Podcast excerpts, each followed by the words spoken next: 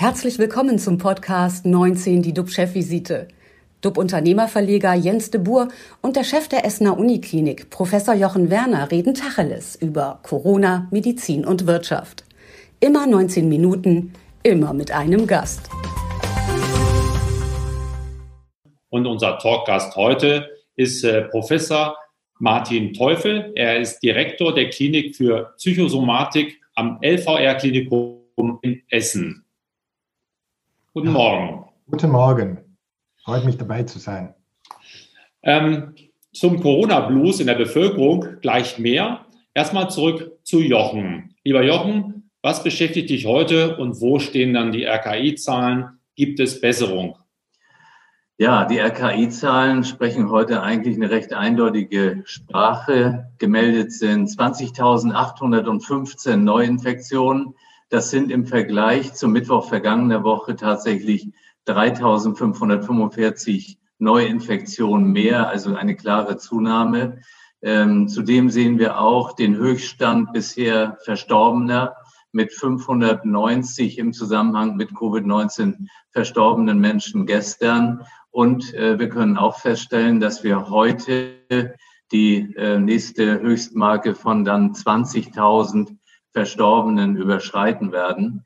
Wenn man es vergleicht mit Italien, sind wir natürlich immer noch gut. Italien hat 61.000 Verstorbene, aber es zeigt, dass bei uns sich das auch zunehmend niederschlägt. Was bedeutet es für die Uniklinik äh, und die Tochterunternehmen, also die Universitätsmedizin in Essen? Wir versorgen heute 131 Covid-19-Patienten stationär. Das ist auch eine Zunahme wieder mit aktuell 37 Patienten, die auf den Intensivstationen sind. Und leider sind gestern wiederum vier Patienten an den Folgen dieser Erkrankung verstorben. Und zu deiner Frage, was mich äh, besonders beschäftigt, ja, manchmal sind es alte Themen und äh, ich stieß da gestern auf einen Artikel, da ging das um die Akzeptanz vom Mund-Nasenschutz und ähm, es gibt eben immer noch eine gar nicht so geringe ähm, Ablehnung des Mund-Nasenschutzes auch in der Bevölkerung.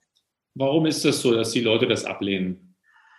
Also genau kann ich es gar nicht sagen. Ich hoffe, dass vielleicht Professor äh, Teufel uns nachher dazu äh, noch eine Erklärung geben kann. Aber ein Beispiel, äh, das gestern bekannt wurde, ist, dass die Bundespolizei bei Kontrollen an Bahnhöfen und im Zugverkehr seit September 200.000 äh, Reisende ohne Mund-Nasenschutz registriert hat. Und auch jetzt am vergangenen Montag, da gab es einen Aktionstag, auch dort wurden über 3000 Reisende angesprochen, die eben keinen Mund-Nasenschutz getragen haben. Und ich glaube einfach, dass wir bei aller Fokussierung auf die jetzt fast als Erlöser empfundene Impfung ähm, auf diese Themen wie Mund-Nasenschutz äh, tragen auf gar keinen Fall äh, irgendwie verzichten dürfen. Das müssen wir wirklich vor Augen behalten. Du hast ja schon gesagt, auch gestern, dass äh, Impfung kein Freifahrtschein für die Normalität ist. Absolut. Also ähm, deswegen sage ich, die AHA-Regeln und das Stoßlüften, das wird uns noch eine ganze Zeit begleiten, weil natürlich die Impfungen sowieso erst einmal äh, umgesetzt werden müssen. Dann müssen wir sehen, wie lange äh, ist der Impfschutz und all die Fragen, die zu beantworten sind. Und vor dem Hintergrund gehe ich persönlich davon aus, dass das noch viele Monate dauern wird, dass wir auch diese ganzen Schutzvorgaben einhalten müssen. Und ähm, was mir auch noch äh, zu dem Mund-Nasenschutz auf dem Herzen liegt, das ist natürlich die Frage, die sich jeder stellen muss. Wie kann ich es eigentlich damit vereinbaren, keinen zu tragen und mich dann impfen lassen zu wollen?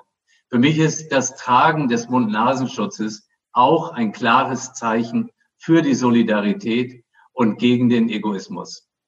Ähm, jetzt, äh, lieber Jens, habe ich genug über Mund-Nasenschutz gesprochen. Ich drehe mal den Spieß um, denn normal fragst du mich immer, was mich heute beschäftigt. Jetzt frage ich das, was beschäftigt dich jetzt? Ja, alle Welt, auch wir sprechen ja äh, pausenlos über Corona und da gehen dann eben auch wichtige Meldungen immer mal wieder unter. Hast du irgendein äh, konkretes Beispiel? Ja, ich finde es bezeichnend oder interessant, dass das Land Singapur, also dieser asiatische kleine Staat, ähm, dem US-Startup äh, Eat Just äh, gestattet hat, im Labor, im Labor gezüchtetes Fleisch zum Verkauf anzubieten, und zwar als Chicken McNuggets oder Chicken Nuggets, nicht McNuggets.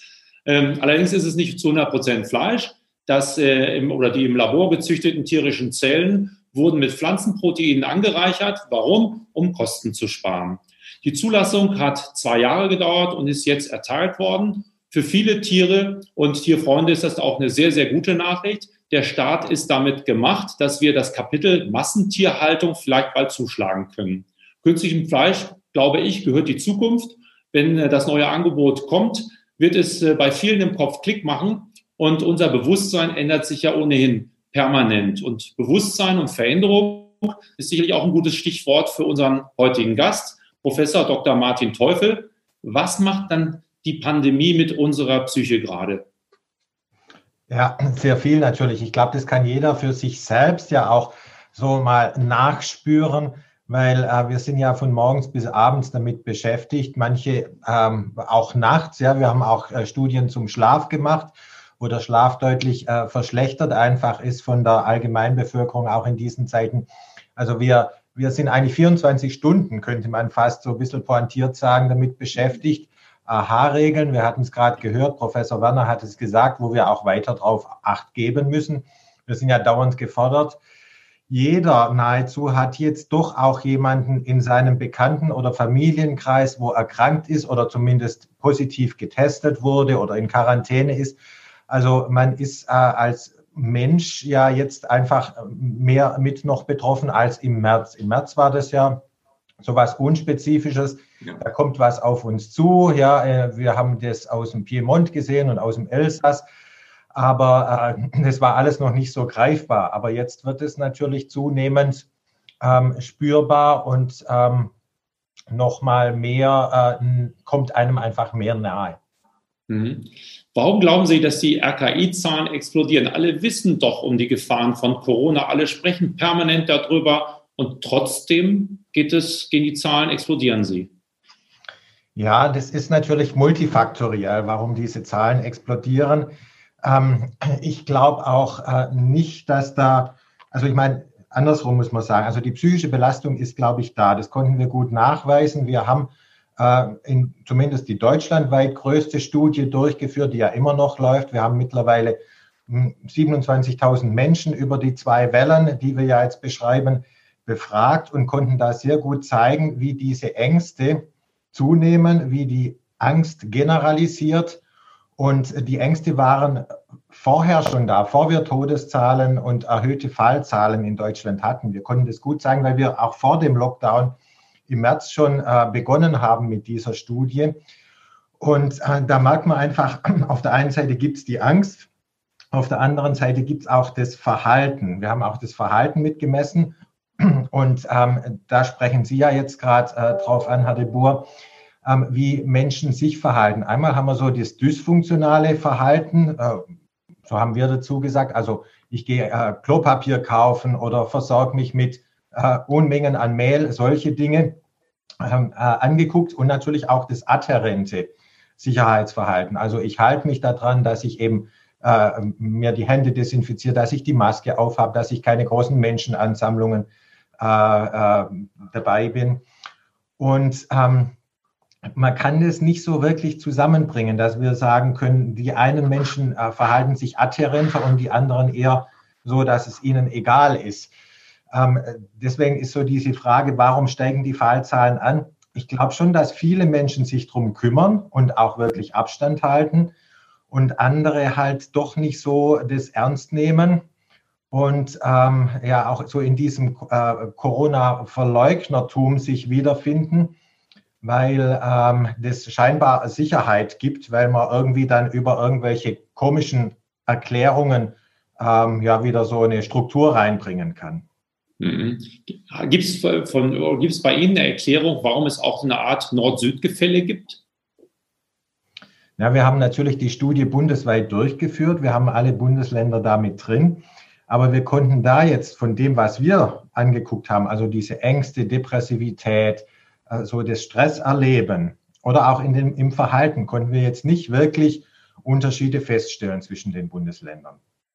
Also von dem her da. Hm? Machen Sie weiter. Ja, also wir, wir konnten da jetzt, also das ist jetzt schwer äh, mit, mit so Verhaltensebene oder Psycheebene zu erklären. Ja. Hm. Jochen, hast du eine Erklärung dafür, dass die Nordländer niedriger sind als jetzt Sachsen, wo die Zahlen ja wirklich nochmal mächtig nach oben gehen?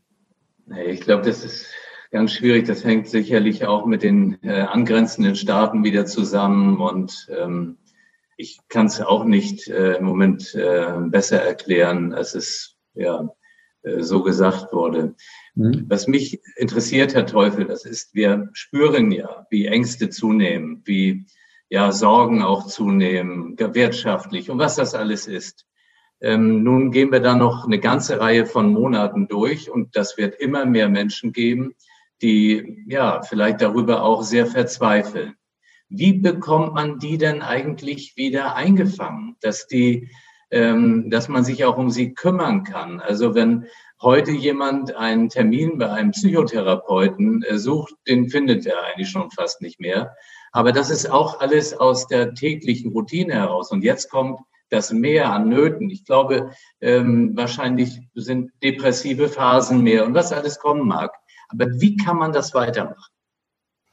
Also ähm, ich sehe uns da jetzt in dieser zweiten Welle, gerade hier in Essen, mittlerweile ganz gut aufgestellt. Wir haben ja bereits im ersten Lockdown, ja, wo auch ja hier die Versorgung im Krankenhaus eingeschränkt war, ähm, wo wir aber geguckt haben, was brauchen wir denn jetzt in dieser Pandemie, äh, strukturiert äh, Programme aufgestellt. Einmal so eine ähm, Corona-Hotline aufgestellt für äh, Menschen, die halt Sorgen haben, die irgendwie Unterstützung brauchen. Wir haben ein Online-Training entwickelt, ähm, relativ zügig, äh, wo, wo man da so Ressourcen, also die Menschen sich so äh, Ressourcen und Skills, also einfach so wieder Struktur erarbeiten können. Das kann man in zwei Wochen, also äh, Module durcharbeiten. Und ähm, wir haben auch eine Homepage aufgesetzt, wo äh, so diese spezifischen Fragen einfach auch adressiert sind. Ja, wie kann ich denn in meine Routine weiter reinkommen? Wie kann ich äh, Struktur halten? Wie kann ich meinen Schlaf sichern? Wie kann ich von diesen Gedankenkreisen wegkommen? Ähm, die, die Homepage heißt äh, cope-corona.de und da kann man sich zu diesem Online-Training äh, hinklicken auch und kann auch an unserer Umfrage mitmachen, kann auch diese FAQs, die wir da zusammengestellt haben, wirklich evidenzbasiert nochmal lesen, weil das ist ein Teil, Herr Werner, äh, was wir auch in unserer Studie gefunden haben. Die Menschen, die sich informiert fühlen und die valide Informationen haben, sind auch weniger belastet. Ja, äh, einfach so eine Idee davon zu haben, ähm, vielleicht auch von der Unklarheit überhaupt äh, eine Idee zu haben, dass das jetzt gerade normal ist, aber so wirklich am, am, am validierten Wissen zu sein, hilft den Menschen nicht so sehr äh, in so Ängste zu kommen, in Depression oder auch Stress. Und ich glaube, das kann ich jetzt eher nur äh, als Hypothese aufstellen, die sind dann auch nicht mehr so anfällig für solche Verschwörungstheorien. Ja? Weil Verschwörungstheorie gibt ja auch wieder scheinbaren Halt. Ja? Ich renne da jemanden nach, der mir sagt, wie es eigentlich ist. Das äh, ist ja so äh, eine schwierige Bruchstelle, würde ich ja fast dazu sagen wenn man dann mal so ein Anhänger von sowas wird, dann wird es ja zur neuen Realität. Und das ist, glaube ich, da, wo wir gut aufpassen müssen und gut informieren und einfach auch ähm, äh, versuchen müssen, die Menschen zu erreichen. Information ist ja ein gutes Stichwort. Eigentlich müssten wir ja denn unsere Sendung auf Krankenschein bekommen oder verschrieben bekommen, weil wir ja permanent über die Probleme und Gefahren informieren. Aber Scherz beiseite, gibt es noch weitere Informationen aus Ihrer Studie heraus, die wichtig sind? Was ist mit Aggressivität? Nimmt die zu bei den Menschen? Ähm, zunehmen, schwer zu sagen, aber wir haben das angeguckt, so diese Selfishness, also so dieses ähm, mehr Egoismus äh, zeigen, was sich ja gerade in der Zeit zeigt, wo dann äh, auch wieder die Regale plötzlich leer sind. Und dann äh, sind so die, die eigentlich ruhig bleiben, am Schluss die Dummen. Äh, könnte man fast sagen, weil die Regale leer gekauft sind. Deswegen rennt dann jeder doch und äh, vor ein anderer mir das wegkauft. Ähm, und da wurde tatsächlich auch deutlich, dass da Aggressivität da ist, im Sinne von, ich setze mich sehr für mich ein und gucke mehr auf mich. Das ist so der eine Pol. Der andere ist natürlich auch, wo dann doch wieder mehr Solidarität auch bei anderen Menschen passiert, die sich wieder einsetzen, die äh, einkaufen für ältere Menschen, also wo, wo tatsächlich auch mehr Solidarität. Also das spreizt sich da auch wieder, wie wir das oft in solchen Krisensituationen sehen, wo ja irgendwie dann so eine Dichotomisierung schnell passiert. Mhm.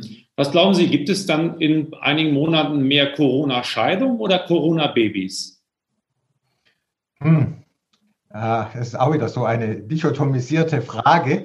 Äh, ich glaube, die Zeit wird es zeigen. Alle, die jetzt äh, auftreten und sagen, wir werden in sechs Monaten total viel psychische Erkrankungen haben oder wir werden total viel Scheidungen oder mein Babys kann man, glaube ich, eher messen, äh, haben, ich glaube, wir können es jetzt noch nicht sagen, weil ähm, eigentlich ist ja die menschliche Psyche schon darauf ausgelegt, auch mit Krisen umzugehen weil wir hatten wiederholt in der Menschheitsgeschichte Krisen, wo es wichtig war, dass sich die menschliche Psyche darauf einstellt. Und ich wäre eher äh, an der Seite, wo ich den Menschen Mut machen würde und sagen, hm, das kann jetzt irgendwie schon schwierig sein, zäh, frustrierend, weil wir nicht sagen können, wann ist es denn wirklich vorbei.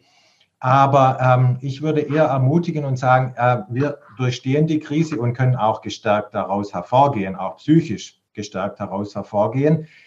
Ist natürlich schwer, wenn ich das jemand sage, der dann seinen Job verloren hat oder der irgendwie seine Selbstständigkeit aufgeben muss. Das ist tatsächlich so und da werden wir äh, weiter ein Thema haben, gerade auch in diesem Kontext. Ähm, wie äh, geht es auch beruflich weiter? Ich glaube, das ist fast so in meiner Einschätzung, ich kann es jetzt auch nur einschätzen, ähm, ist, glaube ich, ein größeres Thema als jetzt so diese äh, zwischenmenschliche. Es gibt auch Daten zum Beispiel so mit Gewalt im Zuhause. Da gibt es zwar Leute, die sagen, das ist viel mehr geworden, mag so sein, aber es gibt auch andere äh, äh, Studien, die eigentlich sagen, hm, da ist viel mehr soziale Kontrolle zu Hause. Ja, da hört der Nachbar mit, wenn die auch daheim sind. Ähm, da passiert dann gar nicht so viel Gewalt. Ähm, das werden wir, glaube ich, aber auch erst äh, äh, im Verlauf wirklich gut beurteilen können. Und was ist mit denen, wo die Psyche noch nicht ganz so gefestigt ist, beispielsweise bei Kindern? Werden wir vielleicht Spätfolgen sehen, dass Kinder darunter leiden? Ich glaube, Kinder leiden und ähm, äh, da zu sagen, was draus wird, tue ich mir auch schwer, weil dann würde ich schon jetzt, wenn ich da postuliere, wir müssen ganz arg aufpassen, würde ich schon die Vulnerabilität ansprechen. Das will ich gar nicht, sondern ich will eher auch äh, die äh, Kompetenz und die Ressourcen von Kindern und Familien hier äh, in Mittelpunkt setzen, wo ich eher sagen würde, wir müssen es im Blick haben nachher, wer vielleicht Schwierigkeiten hat, aber jetzt noch nicht schon zu sehr den Teufel an die Wand malen, sondern eher davon ausgehen, äh, ist eine Krise, wir werden die Krise meistern und die Krise wird uns eher reifer machen. Also das wäre jetzt momentan mein. mein das wäre auch, sagen wir mal, Ihre, Ihr Learning, wenn wir später in den Rückspiegel schauen, wenn wir Jahre später auf dieses Jahr zurückblicken? Ja, also ich glaube, äh, in diese Richtung würde ich das angucken wollen. Wenn wir jetzt natürlich äh, ganz anderes sehen würden, was ich jetzt nicht glaube. Ich glaube nicht, dass nächstes Jahr total viele Menschen psychisch krank sind aufgrund Corona, vielleicht weil sie dann arbeitslos sind und nicht mehr reinkommen, äh, verschuldet, solche Dinge schon. Ja. Mhm. Wir haben auch äh, wirklich kritische äh, Patientengruppen, wir sind ja hier bei der Chefvisite, kritische Patientengruppen angeguckt, zum Beispiel onkologische Patienten oder Mukoviszidose-Patienten oder auch Menschen mit psychischer Vorerkrankung. Ähm, zusammenfassend muss man eigentlich sagen, die gehen damit gut um, auch gerade die krebserkrankten Menschen. Die äh, haben nicht mehr Stress erleben oder Depressivität als die Allgemeinbevölkerung. Ähm, aber was wir sehen konnten, die sind adherenter in ihrem Verhalten. Ja, die sind es vielleicht sowieso durch ihre Behandlung äh, gewohnt, dass man sich in, äh, desinfiziert und äh, Abstand hält. Aber äh, das ist die positive Nachricht. Die sind jetzt nicht belasteter, die müssen aber was dafür tun. Also die haben so einen Coping-Mechanismus. Mhm. Bei denen mit psychischer Erkrankung, die haben auch nicht mehr Angst vor Corona aber die sind natürlich schon mehr gestresst. Ja? Also wenn ich jetzt vorher schon eine äh, Depression habe und jetzt nicht mehr raus kann und nicht mehr unternehmen kann und auch keine Sozialkontakte, das hat natürlich schon einen Einfluss.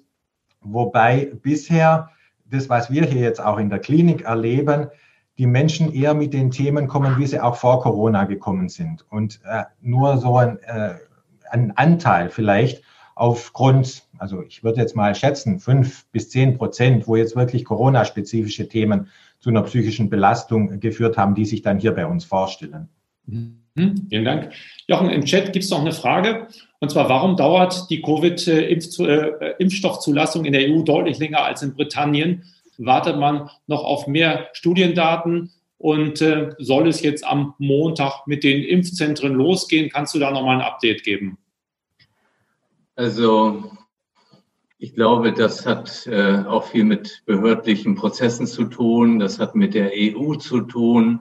Das hat mit der Verfügbarkeitsstellung von äh, AstraZeneca und Pfizer sehr früh, glaube ich, ähm, an die britischen Behörden äh, während der laufenden Studie noch zu tun. Also am Schluss werden es wenige Wochen sein. Also wenn wir jetzt sagen, vielleicht Ende Dezember, äh, ist die Zulassung da, dann geht das im Januar mit der Impfung los. Und äh, wir sollten diese letztendlich wenigen Wochen, glaube ich, nicht zu hoch äh, thematisieren. Wichtig ist, dass wenn es dann mit der Impfung losgeht, ähm, dass das eben schrittweise auch die Gelegenheit bekommt, umgesetzt zu werden, ohne Ungeduld, weil es bestimmte Gruppen zuerst betrifft. Und wir werden uns äh, alle ein bisschen einreihen müssen mit all unseren Hoffnungen und die Normalität nicht außer Acht lassen müssen. 90 Minuten sind, wir sind leider schon leider durch mit der Zeit. Also vielen Dank. 19 Minuten sind leider vorbei. Vielen Dank, Professor Teufel. Kommen Sie gerne wieder in die Sendung, dann nehmen wir das nochmal auf. Alle Sendungen gibt es auf äh, waz.de, also watz.de und auf dub-magazin.de unser Thema morgen. Äh, Tipps und Tricks fürs Flirten und Dating trotz oder gerade wegen Corona. Die bekommen wir dann von Nina Deißler. Sie ist Coach in Sachen Liebe und Partnersuche. Vielleicht für den einen oder anderen genau das Richtige zu dieser schwierigen Zeit. Also Grund genug, klicken Sie rein. Wir freuen uns auf Sie und bleiben Sie gesund. Vielen Dank aus Hamburg.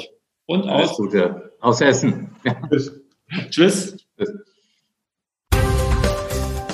Das war 19 die Dub-Chef-Visite als Podcast. Die Videos dazu gibt es auf watz.de und auf dub-magazin.de.